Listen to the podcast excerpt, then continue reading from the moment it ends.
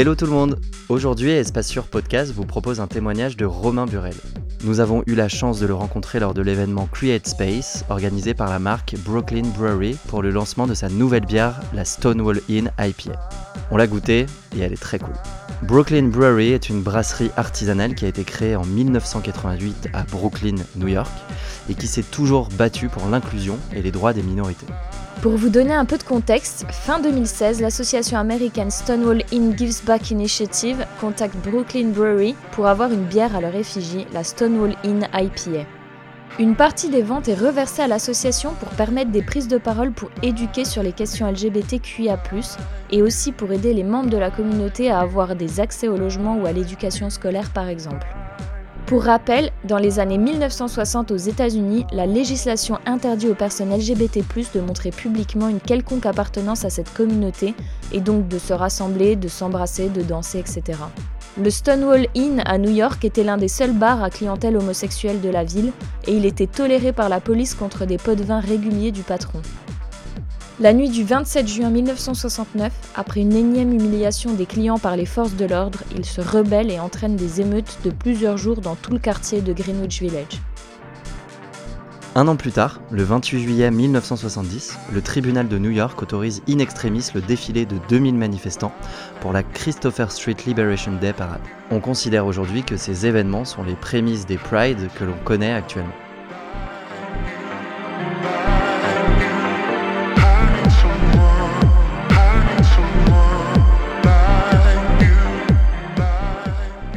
Hello Romain, comment ça va aujourd'hui? Ça va plutôt bien parce que c'est c'est toujours agréable d'être invité euh, pour parler euh, des questions LGBT, vu que c'est le sujet qui m'anime le plus depuis, euh, allez, ces 15 dernières années, on va dire. Alors justement, Romain, ça fait plus de 15 ans que tu es journaliste. nous, ça fait moins d'un an, donc déjà, sois indulgent, s'il te plaît, sur le déroulé de l'entretien. ça fait quoi déjà de se faire interviewer pour une fois? Passer de l'autre côté, c'est jamais très agréable, en fait, parce que c'est, on, on développe très vite des tics, on aime bien faire parler les autres. Et je crois qu'en fait, on fait ce boulot-là parce qu'on est, on est curieux des autres. Si on ne l'est pas, il faut pas, il faut faire un autre taf en fait. Il faut, euh, voilà, si on n'aime pas les gens, euh, faites autre chose. Pourtant, Audrey déteste les gens et elle fait le podcast. Je, je comprends pas trop là. Faux, t'es chiant. Mais euh, non, non, c'est important de d'avoir ça en tête. Si vous aimez pas les gens, si vous n'avez pas envie d'aller au contact des gens qui sont pas comme vous, faites pas ce boulot-là, quoi. C'est super en tout cas, euh, Romain, que tu as accepté de te confier dans Espace Sûr dans cet épisode spécial avec nous aujourd'hui. Si tu devais te décrire en quelques mots, qu'est-ce que tu nous dirais sur toi rapidement? Ah, Je suis Romain Burel, euh, j'ai 40 ans, euh, je suis breton, c'est une, une, de mes identités, c'est quelque chose qui est important pour moi, parce que j'ai grandi en Bretagne et je suis né là-bas. Et je, je, suis un homme gay, cisgenre comme on dit.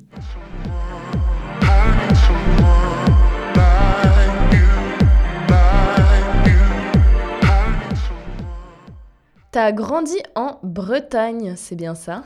Ouais, j'ai grandi au, fin fond de la Bretagne. au fin fond de la moi, Bretagne. Moi, je dis souvent dans le nœud de Napron de la Bretagne, c'est-à-dire euh, euh, dans une petite ville, située à côté de Quimper, dans le Finistère, parce que je vais pas faire trop précis, parce que les gens vont jamais trouver sur une carte sinon. Mais euh, ouais, dans un milieu, j'aime pas dire pauvre parce que j'ai l'impression que c'est pas, c'est désagréable pour mes parents. J'ai l'impression d'avoir manqué de rien. Mais en fait, avec le recul, je me rends compte que c'était un milieu euh, euh, très rural euh, et très prolétaire et agriculteur. C'est un, un, milieu aussi où on parlait pas beaucoup. Je dirais pas que c'était une société, la, la, société traditionnelle bretonne et une société homophobe, mais en tout cas, on parle pas de ces sentiments, on parle pas de ces questions-là. On n'a pas de mots pour ça. Tu dirais que c'est typique de cet endroit en particulier ou? Je crois que ça, ça tient à plein de choses. Euh, tu le comprends après en grandissant. Quand je dis que je le comprends, quand je les comprends en, grandissant, c'est, je me rappelle quand, quand j'ai fait mes études à Sciences Po, il y avait une fille qui était euh, irlandaise, qui faisait son mémoire sur les langues comparées entre le gaélique et les langues bretonnes. Et elle m'a dit, euh, quand j'ai étudié le breton, je me suis rendu compte de la pauvreté du langage émotionnel de cette langue. Ah ouais hyper intéressant. Je dis, et elle me dit, alors je te rassure, ça veut pas, nous on, dit pas plus je t'aime euh, dans d'où je viens, mais euh, les Inuits, ils ont euh, mille façons de dire blanc parce qu'ils en sont entourés. Et en fait, ça dit quelque chose en fait de là d'où tu viens. Et j'ai compris en fait aussi peut-être une certaine retenue euh, sur le, bah, tout ce qui était du langage du sentiment chez mes parents, mes grands-parents, euh, mes frères, mes sœurs, euh, et sur euh, forcément le fait du jour où potentiellement tu vas leur dire euh, bah voilà, je suis pas comme vous, euh, qu'ils le prennent plus ou moins bien. Parce que tout simplement, on ne parle pas de ces choses-là et on parle encore moins de ces sentiments en fait. Et avec tes copains à l'école, quand tu étais petit, vous parliez déjà de ça? Enfin, Comment ça se passait en fait à l'école? Moi, j'ai un parcours euh, de gamin dans la lune en fait. Euh, moi, je me suis posé mes questions sur mon orientation sexuelle super tardivement. C'est-à-dire que quand j'étais à l'école, quand j'étais au collège ou quand j'étais au lycée même, c'était pas des questions que je me posais.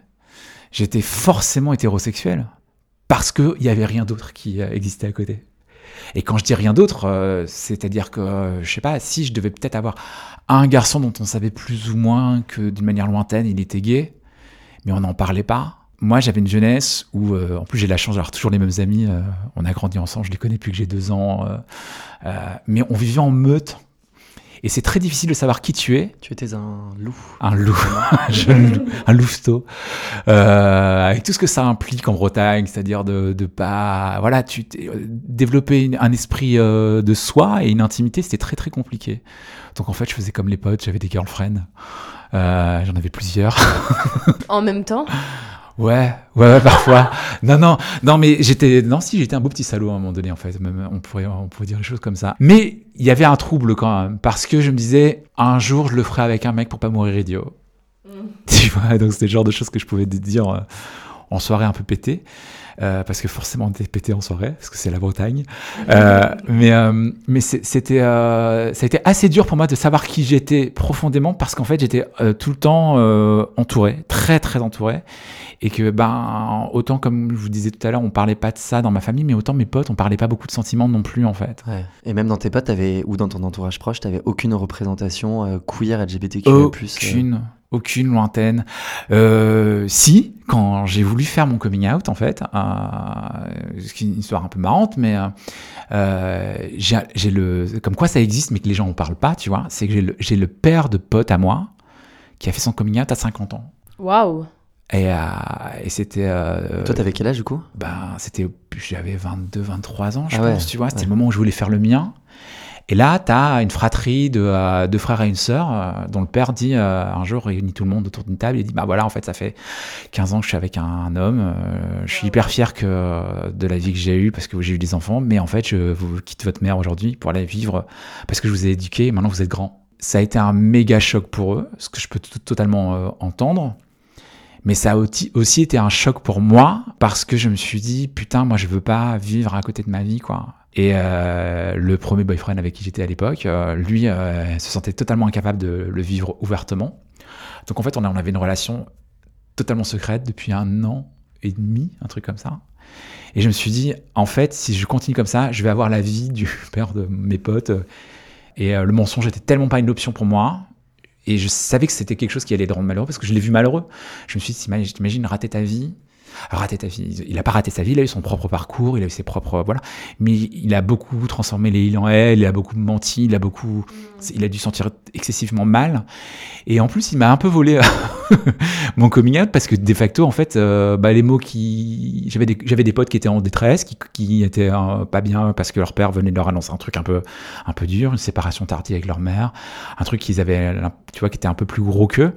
Et ça a retardé euh, mon moment à moi pour euh, le moment de ma vérité à moi pour leur dire à eux, tu vois. Ah, parce que t'as- du coup, t'avais prévu de le dire à ce moment-là Ouais. et t'as retardé le- la double peine. Mais quand t'es amoureux, tu crèves que d'une seule envie, c'est de le dire à la terre entière, en fait, tu vois. Et euh, je pouvais pas parce que parce que la personne avec qui j'étais était totalement euh, euh, pas out et voulait absolument garder ça pour euh, lui. Et qu'en plus c'était beau parce que c'était secret. Et donc c'est quelque chose qui était un, un truc euh, qui aurait pu me rendre hyper enfin qui avait fini par me rendre très très malheureux. Parce qu'à la fin on s'est séparés parce que je lui ai dit écoute en fait euh, moi j'en peux plus foi dans cette relation. Moi je sais qu'en fait euh, j'ai le droit au, bonheur et, c'est ce qui a tout bougé chez moi après. Je me suis dit d'abord euh, il va falloir partir de ta Bretagne natale. C'était important. Et il va falloir mettre un terme à cette relation parce que elle va te retenir en arrière et, il faut que tu comprennes euh, qui tu es et ça, et ça se fera pas là, quoi.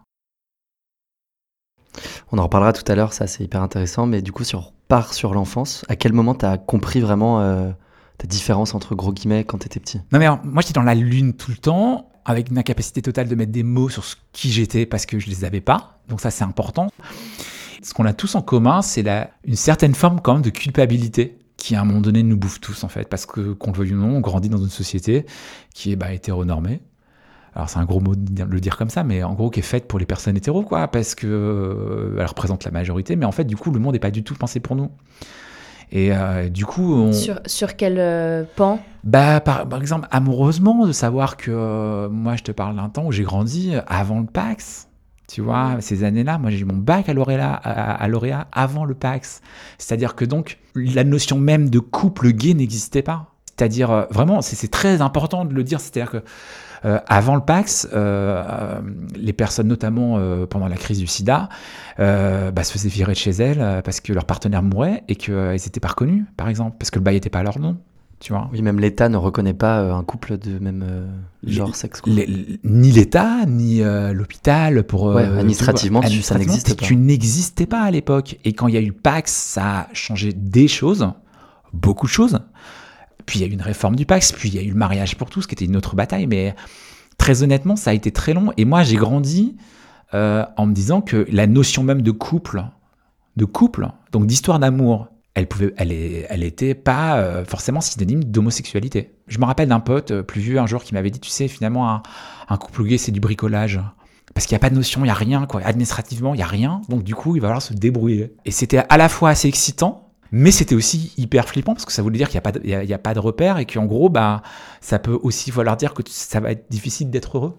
Et que la notion peut-être de grand amour, elle va être difficile à, à, garder. Et, euh, et tout, euh, euh, tout jeune que j'étais, moi j'y croyais à mort, quoi.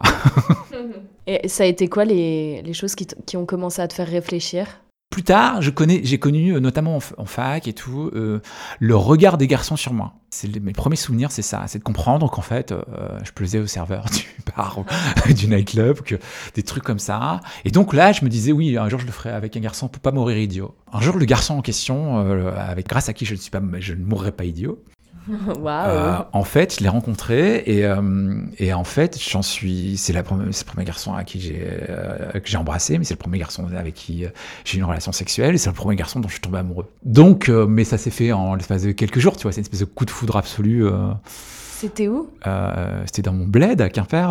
Oh, et, et on, on, a eu un truc hyper fusionnel, hyper et hyper compliqué parce que c'était impossible de le dire euh, ni à ses amis, ni, au, ni, aux miens. Il m'avait totalement euh, niqué la tête en me disant mais tu sais c'est, on n'est pas gay ou straight ou c'est parce que c'est comme euh, Montaigne et là ici c'est parce que c'était lui parce que c'était moi.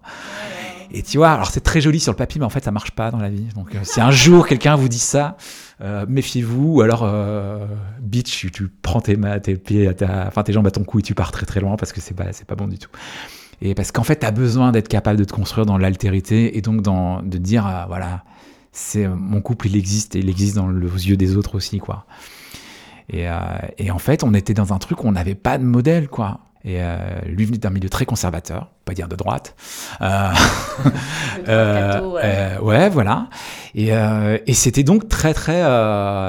Enfin, pour lui c'était impossible, mais pour moi en fait le switch s'est fait assez vite dans ma tête. C'est-à-dire qu'en fait je me suis rendu compte que comme j'avais été amoureux avant, j'avais des belles histoires d'amour avec des filles euh, vraiment euh, très très pures, très très belles et tout. Et là, je me suis dit, tiens, c'est la, même profondeur et la, même, la même intensité de sentiment. Donc j'ai compris qu'alors, au bas mot, euh, mais encore une fois, aujourd'hui, on a tout un nuancier sur les couleurs et d'orientation sexuelle et de genre. Mais moi, je vous parle d'un temps où j'ai eu avoir 40 balais. À l'époque, il y avait deux teams, quoi. T'es soit PD, soit, soit straight, mais il n'y a, a rien au milieu. B, c'est juste t'es le Judas de service, mais donc en fait, il faut choisir ton camp camarade. Et donc en fait, je dis, ah, mais en fait, peut-être que t'es gay, quoi. Mais ouais, ouais, c'était euh, compliqué de se situer quand, quand t'as pas les mots.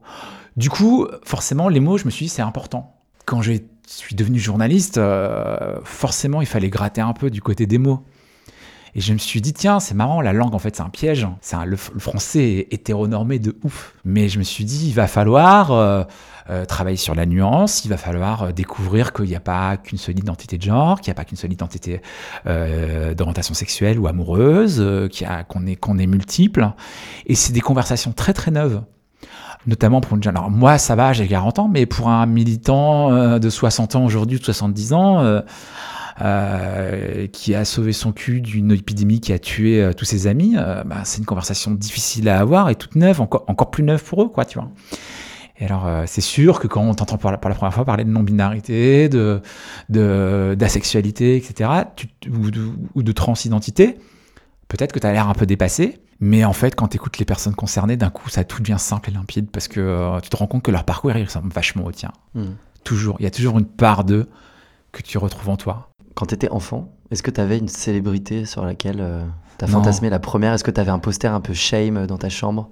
Non, mes parents ont divorcé quand j'étais, euh, quand j'avais 12 balais. Je me rappelle très bien avoir beaucoup cherché ce que c'était que la masculinité. Pas la gayness, pas l'homosexualité. Ça, c'était un truc, c'était un mot que j'avais pas sur le bout des lèvres. Mais qu'est-ce que c'était qu'être un homme? Ça, je me rappelle bien me prendre bien la tête là-dessus, sur cette notion. Alors que je sentais bien qu'il y avait. Alors aujourd'hui, on parle de masculinité toxique, de machisme, euh, de virilité, euh, tu vois, des trucs comme ça. Mais à l'époque, tu vois, il y avait beaucoup de choses euh, où je me dis, bah en fait, c'est quoi? C'est avoir une voix grave. Et en fait, je m'en fous. Que ça me saoulait quand mes potes me disaient, euh, il est féminin, lui, ça me rendait dingue. Je dis, alors, tu te prends pour un parangon euh, de virilité toi-même. On est tous le PD de quelqu'un, en fait, ta gueule un peu, quoi. Tous le PD de quelqu'un, exactement. mais euh, et, euh, et qu'en fait, euh, raison- raisonnez pas comme ça, je vous en supplie, quoi. Ok, donc pas de célébrité. euh, Non, non, vraiment, je, je recherchais, euh, alors, dans- à travers la musique, beaucoup des formes protéiformes de ce que c'était d'être un homme. Et je voyais qu'il y avait, en gros, il y avait des mecs un peu comme Johnny Cash et Elvis Presley, tu vois, qui étaient là, euh, I am the man. Euh, ouais, Et puis, Elvis Presley, fait très, très ouais, quand même. hein. et puis il y avait David Bowie, quoi. Ouais, Donc en fait, il y avait des garçons qui étaient quand même plus androgynes. Et je me suis dit, mais en fait, comment tu fais pour te situer? Et, je me disais très jeune, mais qui, tu vas être? Et je, sais, je savais que je voulais pas être un sale bonhomme, je voulais pas être un sale type. Euh, je voulais pas être un type violent. Je me rappelle très bien parce que je, venais d'une famille où il y avait une longue tradition de la violence. Euh, c'était tout ça, c'était hyper important pour moi et c'était plus comment tu vas te situer vis-à-vis de quelques exemples de masculinité que tu as. Mais j'avais pas, je manquais d'icônes. Aujourd'hui, c'est le truc qui m'a le plus animé en tant que journaliste. C'est aller euh, cette phrase. Euh, qu'on lit vachement, euh, qui veut tout dire et rien dire, mais euh, dire rep- representation matter, ouais, à fond. La représentation, ça compte, quoi. C'est hyper important d'avoir euh, euh, plusieurs euh, euh, repré- représentations de diverses euh, euh, personnes LGBT, quoi.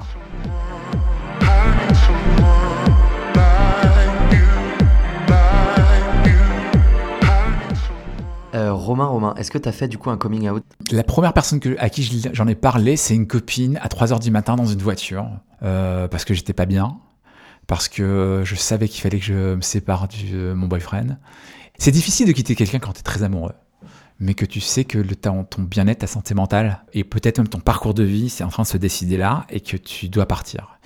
Je suis fondre en larmes en le disant, comme si j'avais avoué une connerie. C'est dingue, hein, ça, hein. T'as la culpabilité que ça peut charrier chez toi. euh. Donc après, il y a eu toute une période où, oui, ce père de ses, de, de, de, de ses potes qui faisait partie de ma bande euh, fait son coming out, et là, t'as l'impression qu'il te, qu'il te pique le tien. Lui, il a 50 ans, et c'était le moment pour toi où tu allais le dire, et là, t'as un gars qui te grille euh, la politesse, et Qui, crée- qui crée un drama en et qui plus. crée un drama. C'était super dur pour mes potes que je tenais à bout de bras. Et c'était un moment de remise en question hyper douloureux pour eux parce que forcément, ils ont l'impression que leur euh, vie et euh, leurs parents, tout a été bâti sur un mensonge. Or, c'est pas un mensonge. Tu prends un peu du temps après pour déconstruire tout ça. Mais au départ, en fait, tu vois, euh, il y avait des- mots homophobes qui, qui filaient dans la pièce avec mes potes. Quand moi, j'avais envie de leur dire, bah, vous savez quoi, les gars, c'est un garçon là avec qui je suis, quoi. Tu leur avais parlé de ta relation comme. euh, Non, mais ils sont pas bêtes. Tes potes sont jamais bêtes, surtout quand tu vis avec eux tout le temps collé euh, H24. Et en fait, euh, l'histoire, elle est marrante parce que mes copines n'étaient pas débiles et elles voyaient bien qu'en fait, euh, à 3h du matin plutôt qu'à 5h, je me barrais un peu, tu vois, en, en loose déjà un truc à faire. J'ai quelqu'un à rejoindre. euh, dans une voiture garée plus loin, etc. Et elles avaient échafaudé un truc dans leur tête. Et en fait, un premier de l'an, euh, j'arrive et tout le monde me fait la gueule.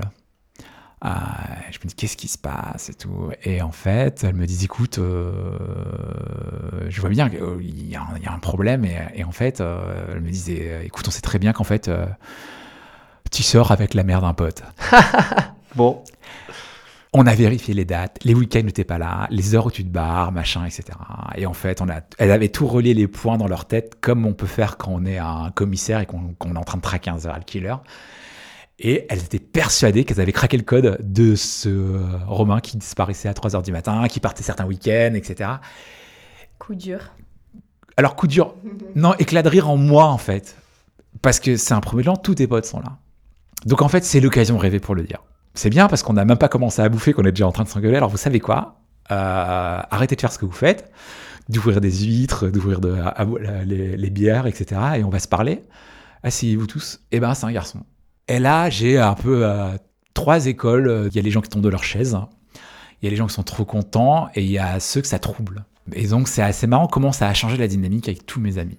ça c'est quand tu fais ton coming tu livres une partie hyper intime de toi, la plus intime, une vérité qui est peut-être celle sur laquelle tu as veillé euh, le plus, que tu as même protégé presque comme un mensonge. J'aime pas ce mot-là parce que forcément ça t'oblige à des, tu vois, des arrangements avec la vérité parce que t'as pas envie de le dire, parce que t'es pas prêt, parce que voilà. C'est pas un mensonge, faut pas que tu culpabilises de pas le dire. Tu le dis quand tu es prêt pour le dire. Et ça, c'est une notion qui est hyper importante. Il y en a qui sont partis de ton entourage ou? Meilleur ami euh, avec qui tu, sens, tu savais, parce que tu n'étais pas débile non plus, qu'il y avait un espèce d'anguille sous roche, mais qui était un espèce de non-dit amoureux. Euh, bah là, en fait, elle craque nerveusement, elle comprend qu'on sera jamais ensemble. Euh, ah ouais.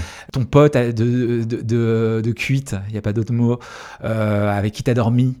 tu vois, là d'un coup, il a une espèce de tu vois, il se rédit et il dit Mais ça veut dire que les soirs, on, on partait ensemble en boîte et on dormait ensemble euh, euh Non. Désolé, mec, en fait, tu t'es jamais regardé comme un boyfriend potentiel. Et j'ai eu besoin de m'éloigner d'elle et d'eux à un moment donné pour me construire moi et me trouver moi. Ça, c'était une évidence à un moment donné. Et les études, c'est bien parce qu'à un moment donné, tu réussis des trucs et tout, donc tu te casses. T'as fait tes études en Bretagne? Ouais, j'ai fait mes études à Rennes d'abord, et après à Nantes, puis euh, à Sciences Po à Paris. Et le coming out euh, en Bretagne, ça se fait bien auprès de la famille et tout, ou pas du tout? Je, regrette la façon dont ça s'est passé, euh, parce que c'était assez violent. C'est-à-dire que souvent, ce que j'ai compris, c'est que pour qu'un coming out se passe pas trop mal, voire bien, parce que je connais aussi, alors ça, ouais, c'est hyper important de le dire, surtout au boom qui potentiellement nous écouterait et qui serait qui aurait pas encore fait leur coming out. Il y a des coming out qui se passent bien. Il y en a, plein dans l'épisode. Hein, ouais, il y a des parents hein. qui le prennent méga bien, à qui, qui te disent des choses du, style. On est hyper fiers que tu trouves le courage de, en toi de nous en parler. Ce qui nous importe, c'est que tu sois heureux. Il y a les moments un peu relous. Oh, mais on le savait mais c'est quand même important d'écouter les choses. les parents, c'est pas. Ne dites jamais à votre gamin, moi, mais ça va, on le savait. C'est pas très agréable parce que quand il vous le dit, il est prêt et c'est un moment pour lui. Donc ne le prenez pas par-dessus la jambe. Ma mère, euh, notamment, euh, avait pas trop eu le temps de se préparer à cette question-là. C'est-à-dire qu'en fait, moi, elle avait vu que des girlfriends chez moi tout le temps, tu vois, que des problèmes de filles. Et un jour, un dimanche, parce que j'étais malheureux, parce que je savais que, enfin, j'étais en séparation avec le mec avec qui j'étais, euh, moi, quand je, bon, quand j'ai une peine de cœur, j'arrête de bouffer. Ce qui ne m'arrive pas très souvent, ça va, mais voilà. Donc, en gros, et j'étais en train de perdre du poids, beaucoup. Euh, ce qui permet de toucher un mot sur en disant que les troubles alimentaires, ça touche pas que les, que les filles, ça touche aussi les garçons. Et euh, en tout cas, c'était ma réponse à une façon de me punir, en tout cas, ou, ou ma réponse au mal-être qui était le mien. Et elle était en train de m'engueuler en me disant, enfin, concentre-toi sur les études, toi, c'est encore des histoires de nana que t'as, arrête, machin. On est un dimanche midi, elle découpe le poulet, elle est debout. Et en fait, pour la faire taire, j'ai dit, bah, tu sais quoi? Eh ben, c'est pas une nana, c'est un mec, quoi. La gros blanc, gros blanc, euh, comme là à l'antenne. En fait, elle n'a pas eu le temps de processer. Elle n'a pas eu le temps de faire le minimum de chemin, je pense, vers moi, pour se poser des questions sur, tu vois, les questions qui sont, il a 23 ans, il nous a pas encore présenté de petite copine, enfin, tu vois, j'en sais rien, tu vois, des, plein de choses que mes copains ont tous su dans leur vie. Et moi, en fait, été un peu violent, un peu cash, j'ai été violent avec elle. Et la réponse de ma mère, ça a été de plus me parler pendant deux ans. Elle était dans l'incapacité physique parce que c'était une discussion qu'elle était incapable d'avoir. Chose euh, rigolote, c'est que pendant ces deux ans-là, et eh ben, c'est deux, c'est une année euh, et demie avec, pendant lesquelles j'ai passé avec une nana parce que je tombais hyper amoureux d'une fille. Comme quoi, c'est pas aussi simple que ça. Euh, et j'étais dingue d'elle, et, et, voilà. Et, et, donc, en fait, elle m'a fait la gueule pendant ma, période ma dernière période hétérosexuelle. quoi. donc, retour de bâton, paf. Et après, on a une discussion plus profonde, machin, où elle s'est excusée, où elle m'a dit, mais tu sais, moi, c'est compliqué pour moi. Et en fait, je comprenais que c'était compliqué pour elle. Donc, ça s'est pas forcément bien passé. Mais ce qui est important, c'est comment tu surmontes ça. La, main que tu dois tendre aussi à tes parents. Parfois, ils ne prennent pas bien, parfois, ils sont nuls. Et bah, j'ai un peu envie de dire, bah, selon le degré de nullité qu'ils ont, hein, euh, soyons très clairs, euh, s'ils te foutent sur la gueule et qu'ils et t'insultent et qu'ils te foutent dehors, euh, t'as pas à être clément plus tard. Mais de leur tendre la main et de leur expliquer les choses. Tu nous as parlé du coming out avec ta mère. Est-ce que tu as fait un coming out auprès de ton père aussi? Non, j'ai pas eu à le faire. C'est ma sœur qui s'en est chargée pour moi. Ah euh, ouais. Elle a pas dû bien le, le, le, vivre rétrospectivement. Elle en a parlé, elle, à mon père, avant que je me sente armé pour le faire. Donc du coup, ça a été un peu à un moment pas, pas très délicat. Ça, c'est pareil. C'est pas à vos amis, à vos frères, à vos sœurs, à... ou à votre parent, comparé à l'autre parent, d'en parler. C'est toujours à vous. Vous laissez jamais voler votre vérité. Et ça s'est passé comment avec lui? Bah, oh, déjà, on n'avait pas beaucoup de relations, clairement, et donc là, on en a eu encore moins, tu vois. Ça, ça rentre pas tant que, ça en, ligne de compte sur euh, euh, la, construction euh, de, de, de, mon orientation sexuelle ou de qui je suis. Euh, ça, ça a sûrement dû expliquer plein de choses au moment où je cherchais des modèles alternatifs de masculinité. Des modèles cool, quoi. C'est-à-dire des bons modèles de qu'est-ce que c'est bah, qu'est-ce que c'est qu'un homme pas trop nul? J'en ai trouvé des modèles après, hein. donc en fait, euh, finalement, c'est possible. Euh, parce que la, chose agréable quand tu travailles sur les questions LGBT pendant très longtemps et quand tu as dirigé un magazine sur ces questions-là pendant pas mal de temps, c'est que les gens te tapent sur l'épaule et t'as plus à faire ton coming out, c'est que les gens t'arrêtent pour t'en parler. Pour les gens qui te connaissent pas, Romain, T'as bossé où très rapidement euh? Alors, je suis journaliste sur les questions LGBT depuis 15 ans. J'ai commencé euh, quand j'étais à Tétu en tant que jeune pigiste. Euh, et puis finalement, c'est un magazine que j'ai fini par diriger pendant pas loin de 4 ans. Mais j'ai travaillé aussi à des tas d'autres endroits, aux Rock, à Numéro, à Canal+, à France Culture, dans des tas de, dans des tas de rédactions différentes LCI aussi. Au départ, j'ai envie de dire à Tétu, euh, quand j'ai commencé à y travailler, euh, c'était un peu Radio Londres, parce que c'était le seul média qui parlait de ces questions-là. Avant les débats sur le mariage pour tous, donc très honnêtement, euh, ouais, c'est Radio Londres quoi. En fait, il y a, c'est, euh, c'est euh, les PD parlent de PD. Il y a que, il y, a, il y, avait, il y avait très peu de médias qui se saisissaient de ces questions-là, et les médias mainstream ne parlaient rarement de ces questions-là, si ce n'est au moment du SIDAction et de la Journée mondiale contre l'homophobie. Il y avait que ça et de la Pride. Mais aujourd'hui, très honnêtement, tu vois, c'est, des questions qui sont abordées très très euh, généralement dans quasiment tous les médias se saisissent de ces questions-là, voire ont un ou deux journalistes un peu experts sur ces questions. Quoi. Et le coming out dans le milieu professionnel, est-ce que tu as vu des différences entre les différents médias dans lesquels euh, tu as travaillé? Ouais, moi j'ai eu toute une période euh, euh, dans le placard. Je ne citerai pas le média en, l'occurrence, mais là où j'ai commencé ma vie professionnelle, c'était un magazine économique, voilà, pas très, pas très, assez sérieux, on va dire, assez chiant. Et j'avais une N plus 1 totalement homophobe. Donc j'ai vécu ma première vie pro dans le, dans le placard, il n'y a pas d'autre mot, quoi. Euh, vraiment, en, transformant les il en elle, euh, en, en, changeant le nom de mon mec euh, dans mon téléphone portable, de peur que ça se voit sur mon bureau. C'est reparti, quoi. non, non, vraiment, c'était. ouais. ouais. Non, non, c'était. Et c'est là qu'en fait, tu vois que le coming out, on n'a jamais terminé. En fait, tu vas passer ta vie à le faire. C'est ça qu'il faut comprendre, c'est qu'il n'y a pas un coming out. Il y en a tout le temps, en fait. Voire, tu passes ton temps à le faire jusqu'à la fin, quoi. C'est-à-dire, tu rentres dans un milieu et euh, que les gens présument que tu es hétérosexuel. Et tu dis, bah en fait, non. Euh, et là, ouais, j'ai eu toute une période où je me suis dit, euh, elle, ça va être méga dur, donc en fait, il vaut mieux, enfin, cette conversation-là, faut pas l'avoir au boulot. Protège-toi de cette conversation-là, d'une nana qui était vraiment le diable s'habille en Prada, en plus, tu vois, concrètement. Donc, t'avais pas envie de t'y frotter mais côté friendly en moins, quoi, vraiment, tu vois. Donc en fait, l'enfer, quoi, vraiment l'enfer. Et puis j'ai quitté ce taf et je me suis dit plus jamais je bosserai pour des gens euh, euh, comme ça, quoi.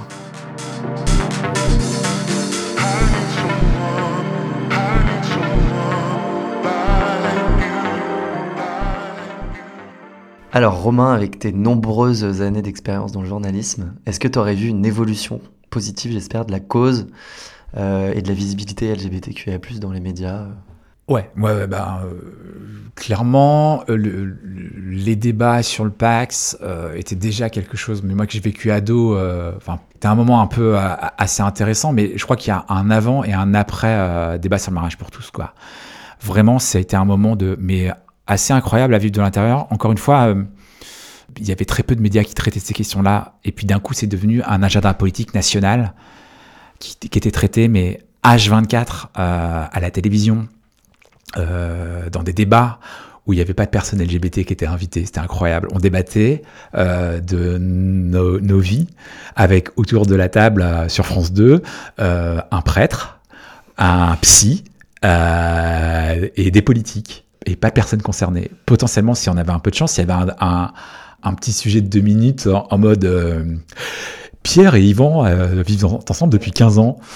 Ils sont homosexuels. C'est un peu toujours le cas avec le débat sur, je sais pas, le, voile, l'islam et tout. Il y a... bah, on n'invite pas les personnes concernées. C'est un vrai souci dans ce pays. Et, mais à l'époque, j'ai vu une génération de journalistes LGBT dans leur propre rédaction se dire euh, ce sujet-là, je vais, je vais le traiter à bras le corps.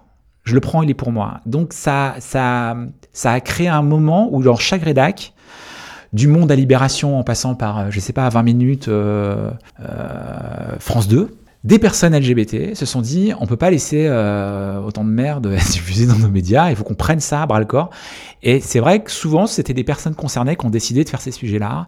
Et je les voyais à l'Assemblée. Tu vois, pendant les débats parlementaires, on était en train, on se reconnaissait, on allait bouffer ensemble, on essayait de faire en sorte que on ait un traitement journalistique euh, équitable de ces questions-là, dont on est aussi en train de se dire c'est des questions qui nous concernent aussi, tu vois, avec la distance journalistique qui est la tienne, etc. Et après, j'ai vu vraiment une différence de traitement parce que je me suis rendu compte que, enfin, quasiment tous les médias allaient traiter de ces questions-là.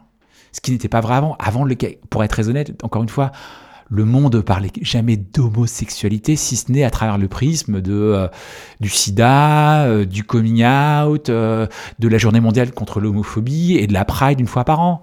voilà, point. Il n'y avait pas de raison d'aller dans le, deep, c'est-à-dire de dire Qu'est-ce que c'est que d'être un parent homo? Qu'est-ce que c'est que d'être un coparent? D'avoir un reportage là-dessus à la télévision Voire encore mieux, d'introduire dans un reportage sur la rentrée scolaire un couple de parents gays juste pour montrer que ça existe aussi en fait. Non, t'avais pas ça. Alors que pourtant on sait que nos vies elles existent depuis longtemps et qu'on a nos familles aussi quoi. Est-ce que tu as dû t'imposer des fois dans des situations ou des sujets de dire ça on le met, ça on... La plus grosse bataille que j'ai eue... Euh... Bon j'étais tu pour le coup ça va Bah non, non, ah non, non. Le, le, le, le, truc le plus dingue c'est que c'est la rédaction où j'étais pigiste à l'époque alors, Pigis plus plus, j'avais quand même, j'étais à rubricard, je bossais beaucoup sur ces questions-là, mais où euh, il a fallu que je, je fasse des pieds et des mains pour convaincre les rédacteurs en chef successifs de faire une couverture sur le mariage pour tous. J'ai jamais eu. Pourquoi? Comment tu l'expliques? Ben, je l'explique par plein de raisons. C'est a, bon, alors d'abord, j'étais dans plusieurs rédacs et j'ai réussi à l'imposer, euh, notamment aux Inrock. Donc, ça, tu vois, j'ai pas réussi ailleurs, mais j'ai réussi à, à j'ai pas réussi à Tétu, mais j'ai réussi ailleurs dans d'autres rédacs. Mais euh, à Tétu, euh, faut prendre conscience que d'abord l'idée de mariage était pas une notion que la, génération qui m'a précédé, euh, on va dire euh, au, niveau euh, des militants LGBT, était euh, très très fan de la notion de mariage, clairement. Ils avaient beaucoup de défiance vis-à-vis d'une institution qu'ils estimaient religieuse et bourgeoise, ce que je ne peux que abonder. J'avais vraiment vu l'idée qu'en fait c'était un pied hyper important pour l'égalité et que je me battais pas pour le mariage, pour me marier, mais pour la possibilité de le faire.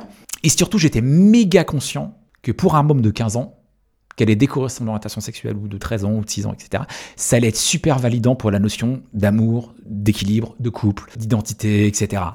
J'ai beaucoup milité pour ça. Donc c'était un moment très douloureux parce que c'est un moment où mes potes plus âgés sont là. On a un pacte qui est l'équivalent de nos droits pour les, droits du mariage toute une génération un peu qui, m'a pas déçu parce qu'elle avait eu un combat aussi, c'est ça qu'il faut comprendre. Elle a vu un premier combat qui était celui du sida, qui lui avait quand même fait vachement de mal. Et euh, tu vois, nécessité fait loi à un moment donné. Priorise, tu hiérarchises un peu les combats, tu peux pas te battre sur tous les fronts. Et donc, je, je faisais 1 milliard 500 millions de reportages de, dans, le magazine sur les premiers mariés, les gens qui veulent se marier, euh, euh, des interviews des, des, politiques du premier couple. J'avais couvert le premier mariage à Montpellier, etc. Mais en couverture, à part en accroche, il n'y a jamais eu de couverture Sur le mariage pour tout, ça têtu. C'est quoi les plus grands combats que tu mènes aujourd'hui? La multiplicité des rôles modèles. C'est-à-dire tout ce qui m'a manqué à moi quand j'ai grandi, en fait. C'est-à-dire qu'il n'y a pas qu'une façon d'être LGBT. J'adore l'idée qu'il y a un nuancier aujourd'hui qui existe, euh, qui irait à. J'en sais rien, moi, de mettre Bilal Hassani jusqu'à. Euh, Stéphane Bern, si, euh, euh, que j'adore de se dire en passant. Moi, j'ai vu comment euh, les conversations que je pouvais avoir, avec ma mère sont devenues beaucoup plus malignes et enrichissantes quand des programmes d'access prime time sur TF1 ou sur France 3 sont devenus inclusifs. Et ça crée des discussions dans les familles. Alors en plus, bon, ça crée des discussions chez les, un public qui regarde ces programmes-là, mais en fait, c'est un public qu'il faut convaincre un peu ou qu'il faut prendre par la main. Donc, il faut pas mépriser ces trucs-là. C'est génial Scam, hein. c'est génial qu'il y ait des personnes trans qui jouent les rôles trans et machin, etc. Mais Scam, euh, les, ados concernés, ils le regardent tout seuls chez eux dans leur chambre, euh, sous la couette. Euh, je suis d'accord, mais le truc de TF1, pour le coup, je pense que c'est Pour le coup, ça va chercher ta mère, ta grand-mère, et ça va créer de la discussion. Un des trucs qui m'a le plus ému, je me rappelle d'un tweet d'un jeune mec trans, pour vous dire à quel point c'est important, qui disait Je viens d'avoir ma mère au téléphone, elle vient me dire elle vient de voir l'épisode de Plus belle la vie avec euh, un mec trans et elle m'a dit Est-ce que tu y as déjà pensé? Et là, j'ai tout lâché et je me suis mis à pleurer et on en a parlé et c'est elle qui avait provoqué la conversation. La puissance de la fiction et de la télévision sur euh, l'idée de représentation. Une mère de famille avait compris son enfant mieux. C'est pour ça que moi je me frite régulièrement avec les chaînes françaises en leur disant vous êtes à la bourre. TF1 en fait, pour être très honnête, c'est toujours été une chaîne qui été un peu en avance. Euh, une famille formidable était une des premières euh, fictions françaises euh, euh, régulières à traiter de l'homosexualité, à traiter de la bisexualité, à traiter du mariage pour tous, juste après l'été suivant le, vote de la loi. Il y avait déjà des mariages traités sur TF1, parfois maladroitement, parfois de manière un peu caricaturale, mais en tout cas, la chaîne y allait. Moi, j'en veux plus à une chaîne comme Canal+, qui a quasiment rien branlé sur ces questions-là, parce que citez-moi un personnage queer dans, dans une série Canal, oui, voilà. Il y a des séries canal qui sont exportées, qui sont importées voilà, mais et qui en plus où il y a des moyens, qui sont des séries de qualité, etc. Et puis dans les fictions euh, Netflix françaises, euh, il y en a pas des masses. Non, non il y en a pas quasiment. Aussi là où euh, c'est dans le cahier des charges de Netflix et où ils sont censés faire mieux le taf. Tu vois, quand je vois Délité ou, ou Sex Education, je me dis mais merde, pourquoi en France on est incapable de le faire? Bon, ça me rend fou. Donc tu dis qu'on a la bourre par rapport à, l'étranger ou à l'Europe On a un retard phénoménal en fait. On est en train de perdre la chaîne linéaire, comme on dit. Euh. Quoi, les chaînes linéaires C'est TF1 TF1, euh, France 2, France 3, donc les M6, les groupes euh, qu'on connaît tous.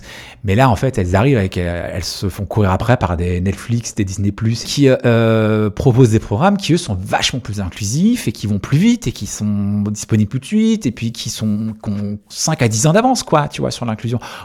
là, je comprends pas que on le fasse pas en fait. Je ne pense pas qu'on on, en soit encore à, raconter euh, le coming out difficile de machin qui était en, sixième ou, je sais pas quoi, tu vois.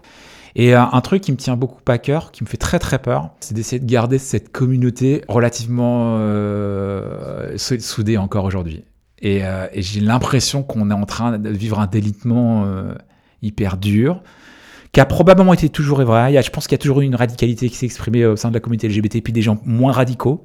Par rapport à quoi Des opinions des... opinions, l'inclusion, notamment au moment des prides. Parce que maintenant, on inclut aussi plus de, de, genres de sexualité différentes. Donc forcément, les gens ont besoin de se mettre dans une case pour défendre leur combat. Et du coup, ça Non, bah, ça, c'est pas quelque chose qui me dérange. Moi, le mot d'ordre est pas un truc qui me dérange. Le fait qu'il soit de plus en plus politique est pas du tout un truc qui me dérange. Mais j'ai l'impression aujourd'hui qu'on est en train de se diluer tous dans un... un sous... Euh, ouais, sous des micro-étiquettes, mais qui nous nucléarise entre guillemets. Alors en fait, on est de plus en plus seul. Euh, quand on est une minorité dans la minorité dans la minorité, on n'est pas grand chose. Alors que déjà quand on est, quand on fait partie de cette minorité là, parce que ben, on n'est pas lourd euh, socialement, mais si en plus on est encore, euh, on vient se faire des différences entre nous, le combat contre l'hétéropatriarcat, pour dire un gros mot, il est perdu d'avance, quoi. Les, hommes blancs hétéros de 50 ans, ils se frottent les mains en disant c'est bon, ils sont pas contents entre eux, ils se foutent sur la gueule. C'est génial. On a le droit de pas être d'accord sur tout. Mais c'est bien d'avoir des espaces de parole, des espaces sûrs, où on puisse en parler en toute liberté, où on peut ne pas être d'accord, mais où le ton n'est pas obligé de monter. Et moi, je vois aujourd'hui sur les réseaux sociaux une violence aussi qui s'exprime. Alors, euh, la violence homophobe, j'en parle pas, moi je la subis de manière quotidienne sur les réseaux sociaux, mais entre nous, Et je comprends l'envie d'avoir chacun son moment, parce qu'en fait, c'est hyper important, surtout quand tu as été silencé pendant, pendant des années, tu as ce besoin de prendre la parole, il est, il est méga important. Tu nous as dit que tu subissais des violences homophobes sur les réseaux sociaux. Tu réagis comment à ça?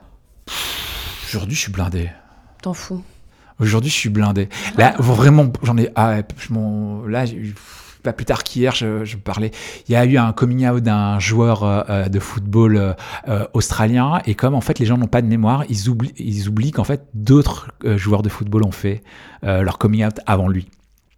Je suis pas spécialiste de la mémoire, mais c'est un truc qui est important pour moi. Et donc, j'ai fait un petit thread dont j'explique qu'en fait, il y avait des gens avant eux, qui avaient aussi fait leur coming out en tant que joueur de foot. Et je me suis tapé toute la team bas du front homophobe, des mecs étaient là, machin, tous les trolls quoi. Les supporters insupportables sur comme je les Twitter Ouais, sur Twitter. Mais c'est l'enfer Twitter. Hein. Twitter c'est l'enfer, Facebook c'est l'enfer aussi. Facebook c'est et Instagram ça commence à devenir bientôt l'enfer. Ouais, hein. et alors c'est très vrai. Pendant longtemps c'est le royaume des bisounours, mais c'est un peu fini. Des espaces de parole malins, ton temps de parole est intelligent et pas juste réduit à 15 secondes comme sur TikTok, et eh ben ils deviennent de plus en plus rares aussi. Mais aujourd'hui, les trolls sont partout, quoi. L'arrivée du trollistan sur euh, Twitter, c'est les, les débats sur la manif pour tous. Avant, c'était un entre-nous euh, euh, journalistico-parisiano un peu branché. Et là, on a vu la haine débarquer et de, de, te regarder dans les yeux, te dire ton avis vaut bien le mien. Mais moi, je te le dis avec un, faux profil et une photo de ouais. drapeau plutôt que de te le dire directement. Et toi, tu étais en, en ton nom intuitif personnel en train de parler de ta vie.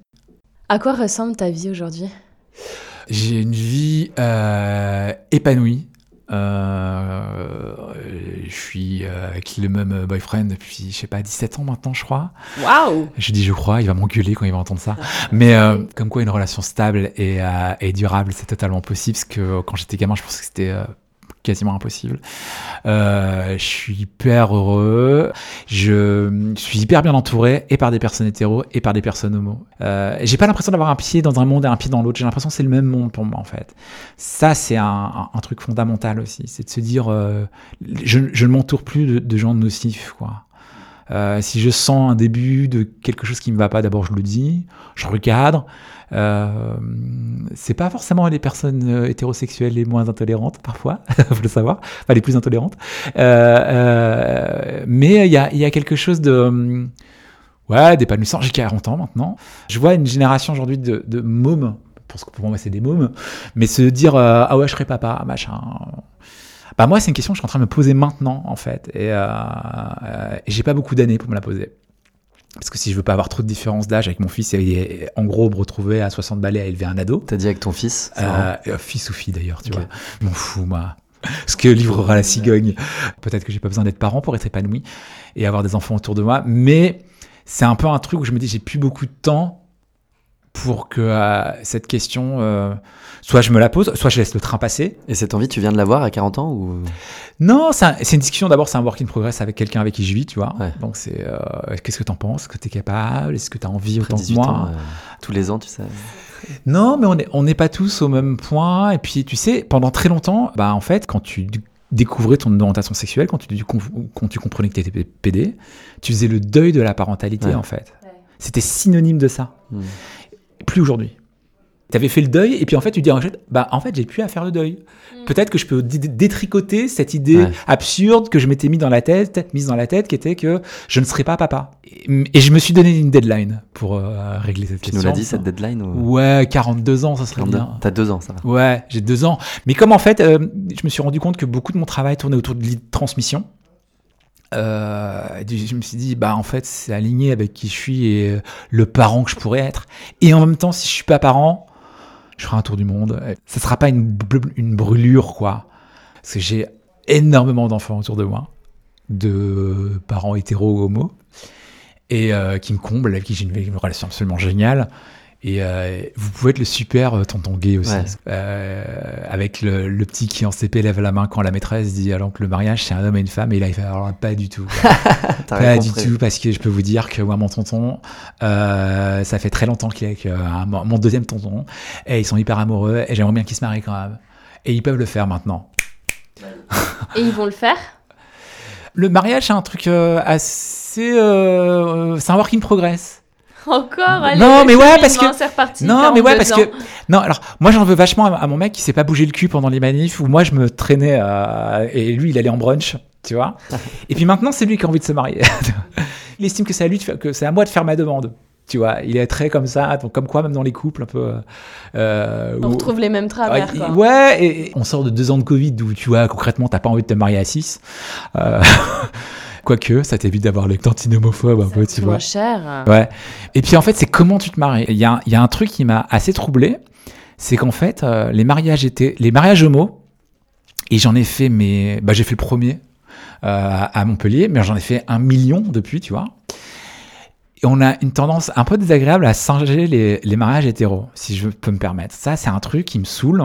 Euh, deux, deux meufs en, en, en, costume, euh, en, mode 1 des 30 qui viennent et qui se roulent des pelles euh, et, et qui euh, viennent sur la, musique de Kiddy Lang, et, ben, ou, et deux mecs qui viennent en robe sur Born This Way, et ben ça vaut. Enfin, ai- je veux ça aussi en fait.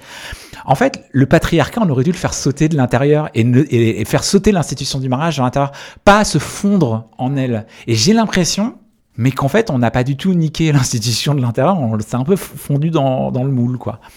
Et ça me fait un peu chier.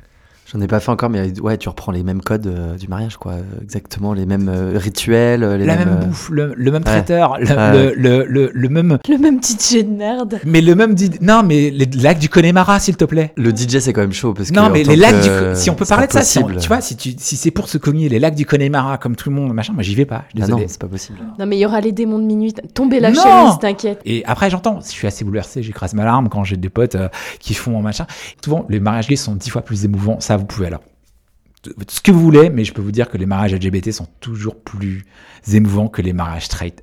Il y a toujours un moment quelqu'un qui chiale, même si en général dans tous les mariages chialent, mais là il y a quelque chose qui est quand même de l'ordre de on pouvait pas le faire il y a quelques années. Tu réunis des gens, à parfois qui t'as dû dire ça, qui t'as dû prendre du temps pour en parler, des grands-parents, machin. Il y a aussi des gens qui sont pas là, et ça fait de la peine.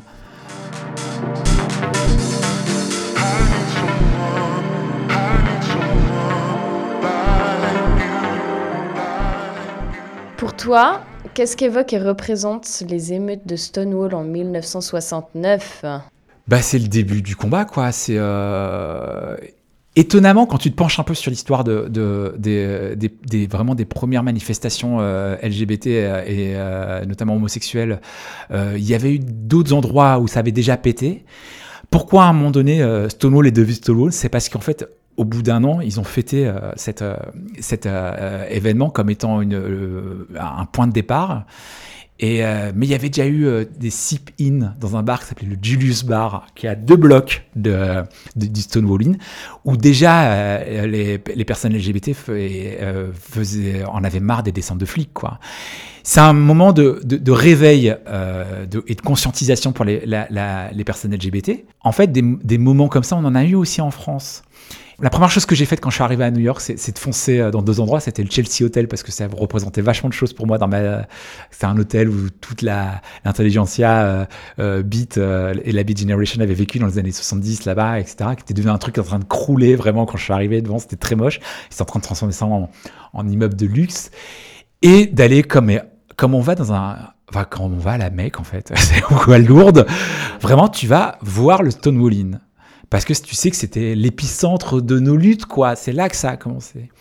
Et euh, c'est un petit bar, euh, vraiment, ça paye pas de mine. Il y a un néon à l'entrée euh, qui dit là où tu es. Mais, mais clairement, tu te dis pas, en le voyant, que, que c'est un. C'est pas iconique, quoi. Ouais, t'es pas. Bah clairement, c'est pas une cathédrale, quoi. Et, et, j- et je me suis rappelé de m'être dit que ces, lieux-là, notre histoire, on n'a pas beaucoup de lieux, on n'a pas beaucoup de, lieux- de représentation, et nos icônes, souvent, on nous les pique. On nous dit pas qu'elles sont LGBT. Dans l'histoire, quoi, les personnes LG euh, LGBT qu'on comptait, on vous dit pas, on vous signale pas en passant euh, en cours d'histoire, ben, elle était lesbienne, c'était une personne trans, euh, machin. On pourrait se poser la question du chevalier Déon jusqu'à Jeanne d'Arc, hein, mais en fait, on, on, vous en cause pas. Et ça, je me suis dit, c'est hyper important qu'on ait aussi des lieux, des sanctuaires. Et on en a très très peu en fait. Par exemple, pour moi, le marais est vraiment un lieu de commerce, c'est pas un lieu de- où je me balade en ayant une émotion, en me disant euh, ah j'ai une émotion parce que euh, c'est là que se sont passés des combats. Non, il n'y a pas de combats qui sont menés dans le marais. Les combats sont menés ailleurs, tu vois, devant euh, la Concorde. Quand je passe place de la Concorde, je passe, euh, je, je, pense à la capote qu'Act Up a mis dessus euh, dans les années 90, tu vois. Ça, c'est un moment d'émotion pour moi. Et ça, c'est un, à la rigueur, j'aimerais qu'il y ait une plaque. mais, mais, mais sur la Concorde, tout en haut. Ça serait quoi pour toi, du coup, ce type d'action ou notre Stonewall français à nous Mais il y a eu plein de moments. C'est une histoire française de l'homosexualité qu'on ne nous raconte pas, en fait. Elle est racontée par des gens euh, aujourd'hui euh, presque oralement, mais des gens qui sont aujourd'hui très vieux. L'intérêt notamment euh, d'une idée d'archive, d'aller les écouter, leur tendre le micro et de, les, entendre, c'est que leur, vie, leur mémoire va partir à la poubelle avec eux. Et ça, ça, me brise le cœur, c'est qu'il y a toute une vie, une façon d'être LGBT à la française qui va disparaître et qu'on ne connaîtra plus. Quelle était la réalité de notre histoire, tu vois? Et ça, ça me fout la trouille voilà, ça me brise le cœur quand des gamins de 15 ans connaissent mieux l'histoire de Marsha P. Johnson ou de Harvey Milk que de Jean Le Bitou. Pour ceux qui ne connaissent pas euh, Marsha et... Euh... Marsha P. Johnson était, était une activiste, euh, alors aujourd'hui estampillée trans, euh, mais qui probablement était, est passée par des tas d'identités quand elle était militante et travailleuse du sexe à New York, qui est une icône, qui a été assassinée en plus dans les années 80 moi je dis assassiné, tout le monde n'est pas d'accord sur, la, sur, sur, sa mort, mais, mais en tout cas, euh, il y a quand même une théorie qui est assez partagée sur le fait qu'elle aurait été assassinée. Et, euh, et c'est un étendard de la, de la cause euh, LGBT mondiale aujourd'hui, mais euh, personne ne sait que Joséphine Baker était bisexuelle. Ouais. Moi, ça me rend fou. Il y a, on a, et en fait, tu vois, c'est ça. On, on, eh, on, on, vient, on parle de la panthéonisée, mais en fait, on, on nous vole cette partie-là de, la vie des personnes pour pas en parler. Daniel Cordier était un grand résistant. Il a fêté ses 100 ans. Il est mort l'année dernière ou l'année d'avant, je ne sais plus. Il y a eu un grand papier immense dans le monde, pas une seule mention sa, son homosexualité. Nos héros, on nous les vole, on nous les invisibilise, on nous les cache. Et déjà, quand une personne LGBT, t'en as tellement peu, que si en plus tu te les fais enlever, t'as l'impression, et en plus t'as l'impression que t'as que des, icônes récentes. Non, on était là depuis longtemps, on s'est battu avec vous. La Rose et le Réséda, euh, euh, ça, aurait pu être un poème qui parle d'un garçon gay euh, qui était secrétaire de Jean Moulin, en l'occurrence, qui était Daniel Cordier, quoi, tu vois, qui est un mec qui venait de l'extrême droite et qui était gay et qui raconte le rapport de la résistance à l'homosexualité, tu vois. Parce qu'il y avait un mythe pendant très longtemps qui était le mythe du PD collabo, euh, qui a été. Euh, enfin, tu vois, il y a plein de choses qu'on doit déconstruire, mais si on nous pique nos héros, on n'y arrivera pas. Et ça, c'est un, voilà. Et moi, j'aimerais aussi qu'on ait un Stonewall à la fin, une histoire française de l'homosexualité qui prenne en compte nos Stonewall. Ça, c'est hyper important.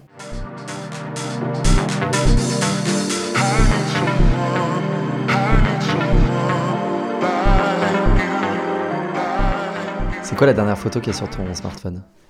J'en ai deux. Euh, elles sont marrantes toutes les deux. Donc, il euh, y en a une que, qui représente un graffiti que j'avais vu à Londres qui dit, euh, en gros, j'en ai marre de, de, voir des gens stupides se présenter pour devenir, pour diriger ce pays. Et je trouvais que c'était une vieille photo que mon Instagram m'a envoyée en anniversaire. Et il y a une autre photo, c'était deux nanas euh, à la sortie d'un concert de Kylie Minogue euh, en Angleterre il y a un milliard 500 millions d'années avec des t-shirts Team Kylie. Ah waouh. Et euh, c'est le truc le plus gay que j'ai fait dans ma vie. ça et les backrooms de New York. Parlais tout à l'heure de, la représentation, mais moi je dirais jamais assez merci aux personnes hétérosexuelles et notamment les icônes gays, certaines en tout cas, qui ont mouillé la chemise, etc. Et Kylie Minogue fait partie de, cette icône-là, de cette race-là, d'icônes qui, euh, dès les années 80, ont dit euh, euh, It's okay to be gay. Euh, très tôt, ont embrassé cette partie-là de leur public et ça se voit dans un concert à Londres d'une manière incroyable où elle réunit, euh, parce que elle, était dans une espèce de sitcom à la con en Australie que tous les personnes de 70 ans connaissent, donc elle réunit des, vraiment des têtes grises et des, et des gamins queer de, de 14 ans qui viennent la voir et qui sont obsesses par elle, et des mecs de 40 ans, 50 ans, euh, qui, qui donnent la main pendant les chansons les plus tristes et euh, les chansons qui évoquent le sida, parce que des les chansons qui, résonnent euh, sur cette période-là qu'elle interprète. Et, c'était assez marrant. Moi, je leur dois beaucoup. Je suis hyper heureux de voir une nouvelle génération d'artistes aujourd'hui qui est ouvertement queer Parce que quand j'étais à Tétu, pendant des années, je me suis battu pour pouvoir leur, leur faire dire qu'ils étaient queer et que c'était pas facile. Et aujourd'hui, il y a une espèce de génération spontanée qui se dit mince, faut que je commence ma carrière, mais je vais le dire dès le départ. Oli euh, Alexander, chanteur de Years and Years, qui est un copain qui, euh, qui, a, qui, a, jamais caché son orientation sexuelle. Merci beaucoup Romain d'avoir participé à cet épisode spécial d'Espace Sûr en collaboration avec Brooklyn Brewery. C'était un réel plaisir d'échanger avec toi. Mais le plaisir était pour moi.